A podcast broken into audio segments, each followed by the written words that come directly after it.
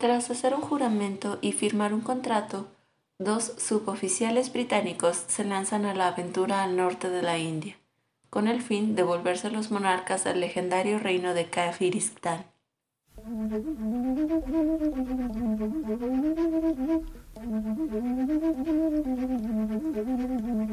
Hola, sean bienvenidos una vez más a la Biblioteca del Zorro del Gato. Es un gusto tenerlos de vuelta aquí con nosotros y en esta ocasión les traemos la historia de El hombre que sería rey de Rudyard Kipling. Joseph Rudyard Kipling nació en Mumbai, en la India británica, el 30 de diciembre de 1865 y fallece en Londres, en el Reino Unido, el 18 de enero de 1936. Fue un escritor y un poeta británico. Tuvo una abundante obra compuesta de relatos, cuentos infantiles, novelas y poesía. Su primera novela fue La luz que se apaga, publicada en 1891. Fue el primer ganador británico del Premio Nobel en 1907, además del escritor más joven en obtenerlo hasta la fecha. Entre sus obras más conocidas destacan El hombre que sería rey, publicada en 1988, el poema Gunga Din, publicado en 1892, el libro de la selva, publicado en 1894, y Kim, publicado en 1901. Solo como un dato curioso, la historia de El hombre que sería rey fue llevada al cine en 1975 por John Huston y obtuvo cuatro nominaciones al Oscar. Ahora el señor Zorro nos compartirá algunos fragmentos de la historia. Lo que más necesitamos es consejo. Dinero no. Queremos un favor porque hemos descubierto la mala jugada que usted nos hizo en el asunto del estado de, de Gumber. Yo les guié de la sala de prensa a la oficina, que, a pesar de tener tantos mapas en las paredes, no era en realidad sino un horno. El azafranado se frotaba a las manos. Está muy bien esto, dijo. Claro, había que venir a una oficina así. Y ahora, señor, permíteme usted que le presente a mi hermano del alma, Peachy Carnahan.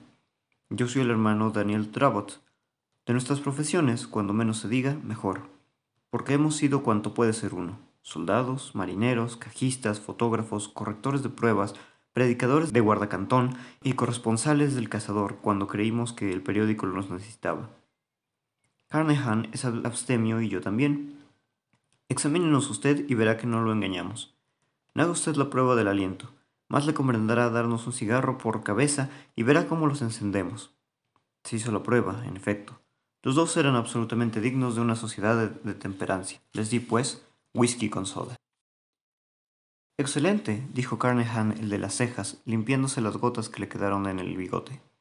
Ahora déjeme hablar, Danilillo. Hemos recorrido toda la India y casi toda a pie. Hemos sido calderos, maquinistas, contratistas en pequeña escala y hemos hecho cuanto se puede hacer, pero vemos que la India no nos merece y que es muy estrecha para nosotros. Efectivamente, Apenas cabía en la oficina. La mitad de su capacidad quedaba llena con las barbas de Drabot, y en la otra mitad no cabían los hombros de, Carnehan. Uno y otro, Aragán, se habían sentado sobre la gran mesa.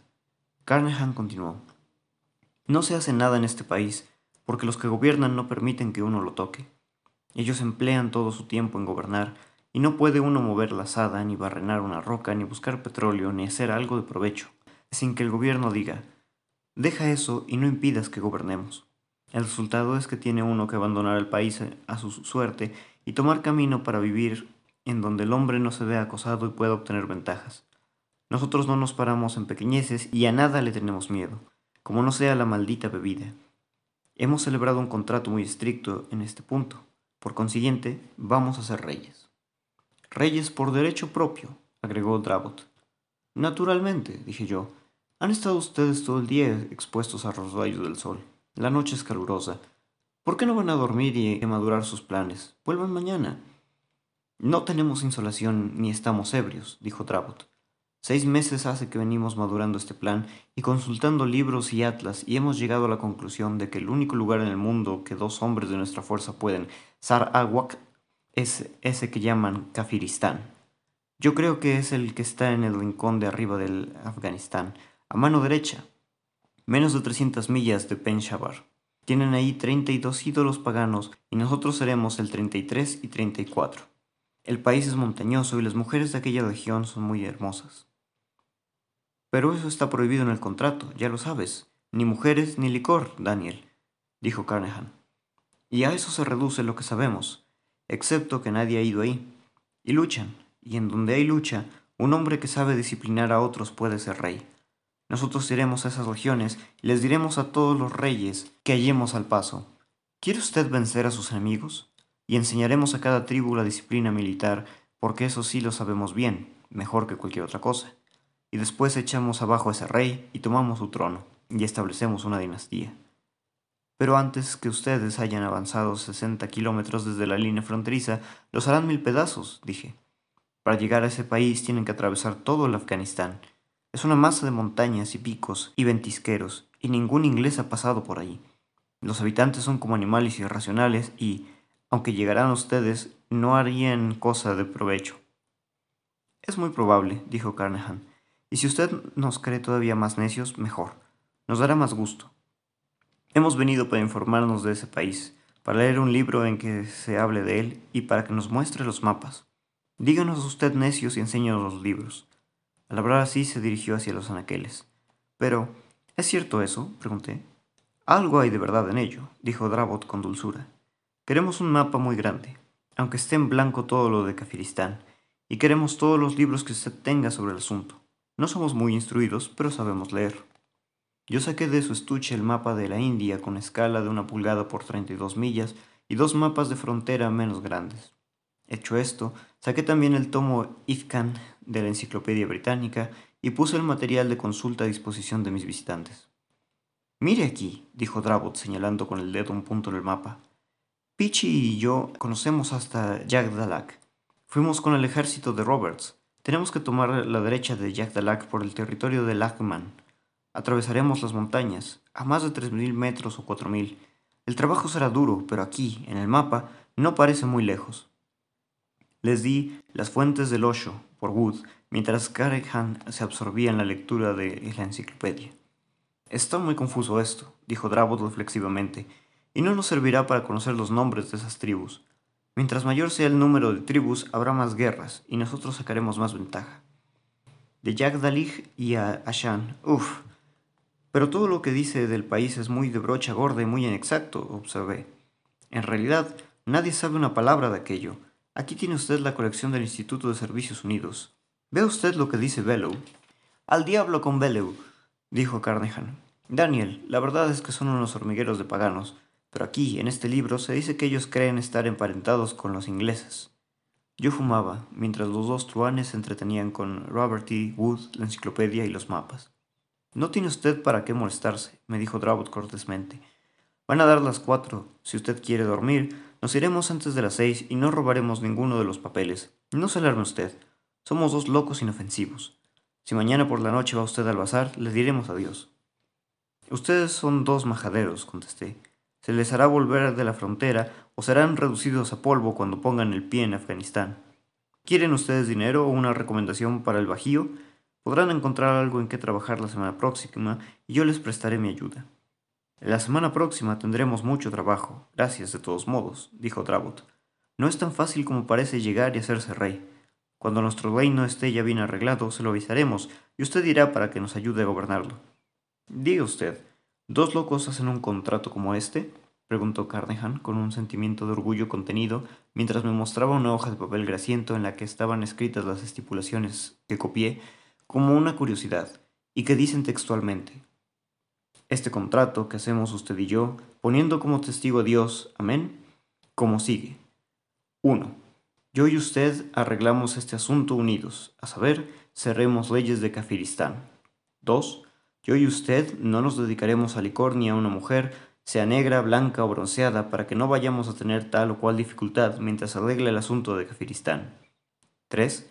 Que nos conduciremos con dignidad y discreción, y si uno de nosotros tiene dificultades, el otro le ayudará firmado por usted y por mí hoy. Pichi Taliferro Carnahan, Daniel Dravot, los dos caballeros cumplidos. No era necesaria la última cláusula, dijo Carnahan ruborizándose modestamente, pero se ve que está hecho con todas las formalidades. Ahora ya sabe usted lo que somos los ganapanes, porque no hay que darle vueltas, Danielillo, No pasaremos de ganapanes y vagos mal entretenidos mientras no salgamos de la India. ¿Y no cree usted que quienes firman un contrato como este se hayan resueltos a obrar con toda la formalidad del caso? Nos hemos abstenido de las dos cosas que se le dan valor en esta vida.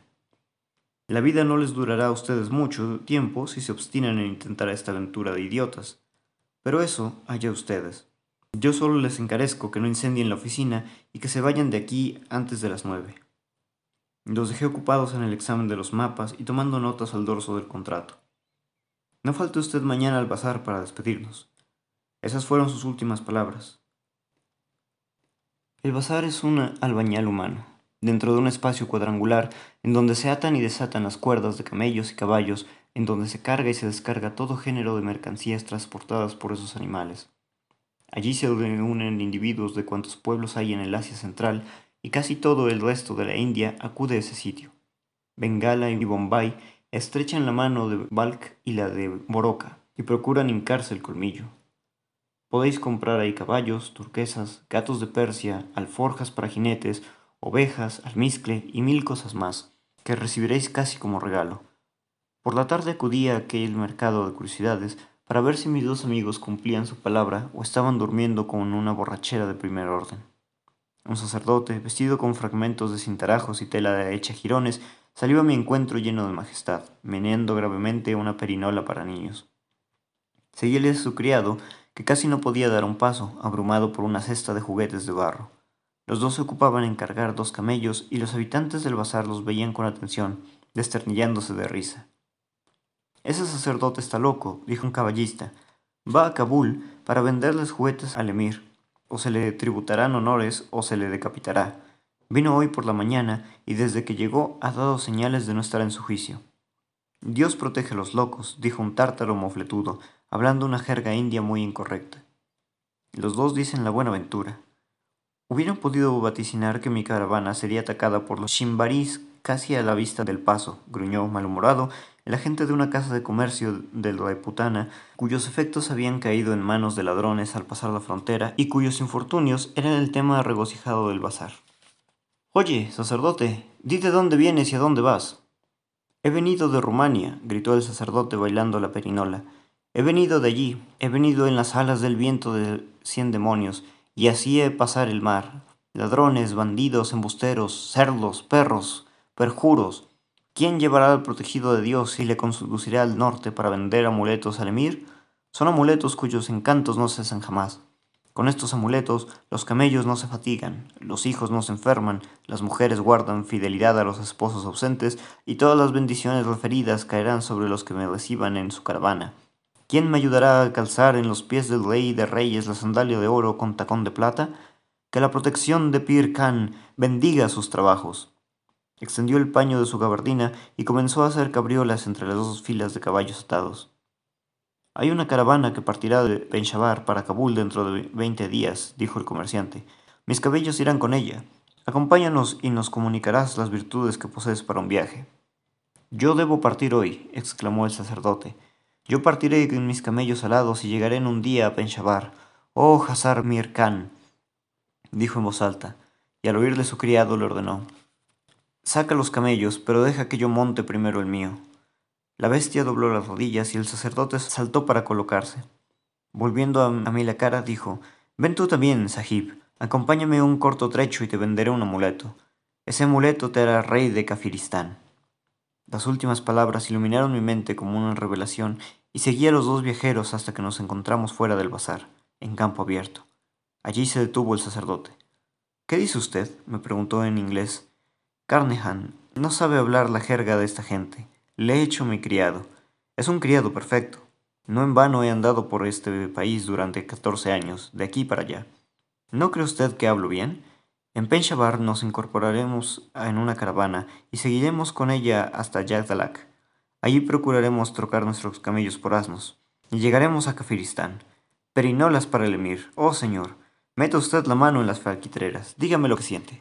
Un martini y otro y otro. Hay veinte, dijo Dravot con voz placentera. Veinte y las correspondientes municiones, todo bien oculto bajo las perinolas y los juguetes de barro. Dios los asista si les sorprenden sus efectos. Un martini vale allá entre los patanes lo que pesa en plata. 1500 rupias hemos invertido en el negocio, hasta la última rupia que pudimos haber por donación, préstamo o robo. Todo nuestro capital está en los dos camellos. No vamos a dejarnos coger. Pasaremos el Khyber con una caravana. ¿Quién se meterá con un pobre sacerdote loco? ¿Y llevan ustedes todo lo necesario? pregunté, sorprendido hasta lo indecible. Todavía no, pero todo vendrá a su tiempo, muy pronto. Ahora denos usted un recuerdo de hermano.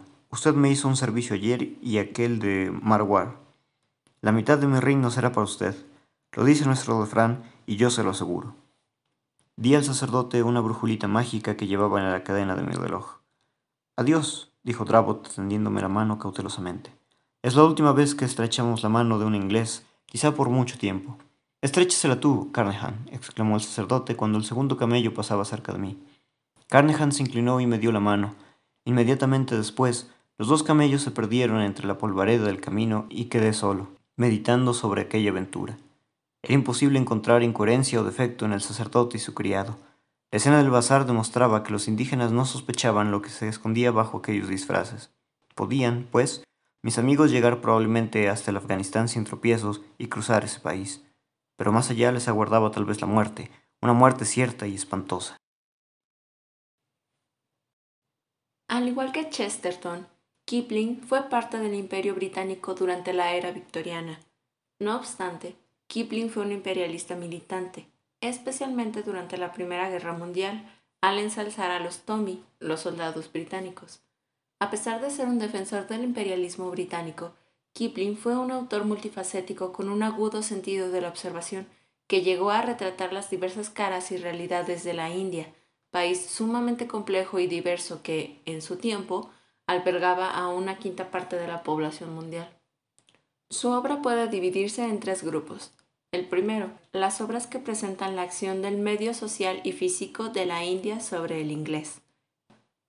El segundo, las obras que se constituyen por sus observaciones de la India, sus pueblos y sus problemas. Y el tercer grupo, las obras que tratan propiamente de la India, su geografía, flora y fauna. Cuéntanos, señor Zorro, ¿qué tiene que agregar sobre este libro? Bueno, sin duda esta es una de las historias más famosas de Kipling en cuanto a sus relatos cortos. Y es una historia bastante interesante. Con relación a lo que mencionabas eh, en el contexto, esta historia se puede enmarcar en el primer grupo, las que son cómo el medio de la India afecta a los ingleses que están buscando fortuna. Y al mismo tiempo la obra muestra cómo el ansia de poder puede hacer que uno pierda la cabeza, aun cuando se parte de algo tan tangible y estructurado como puede ser el contrato con el que se van estas dos personas y que va a llegar el punto en el que el contrato no será respetado debidamente.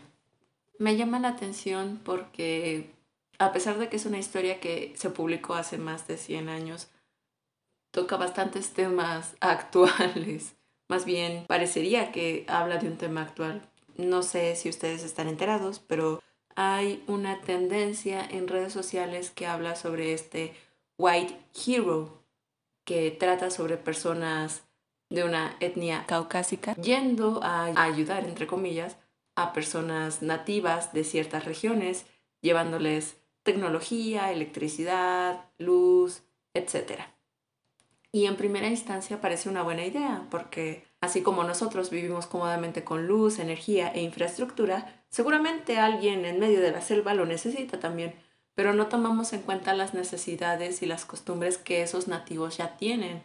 Por ejemplo, una mujer que vive cerca de la costa o en una selva húmeda que tiene una casa de barro con techos de palmas secas, no le conviene una casa de techo de lámina y paredes de ladrillo porque guarda más humedad, se calienta más con el calor de la selva, es más pequeño y en caso de que sufra un infortunio no es tan fácil de reparar. Espero sea claro el punto al que quiero llegar, en el que no porque no tengan la misma civilización que otras personas tienen significa que están mal. Entonces, por ejemplo, estos dos personajes se piensan que pueden llegar a conquistar un país solo porque sí. Porque hay un contrato de por medio, porque se creen con el poder de hacerlo. Entonces me da curiosidad cómo esa clase de perspectivas de hace más de 100 años siguen latentes hoy en día. Es muy interesante porque muchos sociólogos de la actualidad podrían encontrar muchas similitudes a esa clase de problemáticas que existen todavía. Y me hace pensar, ¿en algún momento dejaron de existir? ¿Realmente la humanidad en un punto pudo respetar a otra perspectiva diferente? Creo que una pequeña diferencia es el hecho de que en el caso de esta historia el contexto es está terminando la época de los aventureros. Realmente es como los últimos aventureros que son capaces de conquistar un reino, de hacerse con el poder. Digamos, las los grandes descubrimientos que ocurrieron durante el siglo XVI a parte del XVIII ya se hicieron, ya las grandes conquistas, las grandes eh, obtenciones de territorio ya no existen como tal. Y pues por lo mismo, en este sentido, Kipling está resaltando el hecho de, por una parte, que el imperio británico tiene ese empuje para expandirse, tiene la semilla de que cualquiera de sus integrantes puede lograr hacer esa expansión para el imperio. Pero por otro lado, podríamos decir que está esta advertencia, el hecho de decir, si uno se engolosina con el poder, va a perder el piso. Y eso puede ser su propia perdición. También me recuerda un poco a Pocahontas. La adaptación de Disney, claro está. Perdonen mis referencias, querida audiencia. Pero, pues, ¿cómo empieza el tema principal de Pocahontas? Me crees ignorante y salvaje, cuando realmente en su contexto el ignorante es el hombre blanco que no sabe que la tierra que pisa es mucho más valiosa que una pepita de oro. Me llama mucho la atención ese tema y pues también es curioso cómo el desarrollo de los personajes uno va para adelante y el otro va para atrás. Porque mientras un personaje se está entregando, según él, a manos llenas a la conquista y la toma de reinos, como que el otro empieza a ver que no es tan fácil, que no es así nomás porque sí. Y pues al final de cuentas tendrá un desenlace muy interesante. Y pues bueno, nada más igual como otro dato curioso de respecto a la historia. ¿No les parece familiar? Dos hombres que llegan a un nuevo reino, algo así como El Dorado. Spoiler, no tiene el mismo final, pero es muy curioso que tengan varias similitudes. Bueno, esperamos que hayan disfrutado el episodio de hoy. Les recordamos que ya están disponibles las cuatro lecturas de las historias del Padre Brown y que nos pueden seguir en Instagram en arroba biblio-zorrogato. Si les gustó el episodio, por favor, compártanlo y suscríbanse. También recuerden que estamos disponibles en Spotify y en Google Podcast. Los esperamos en nuestro próximo episodio. Hasta pronto.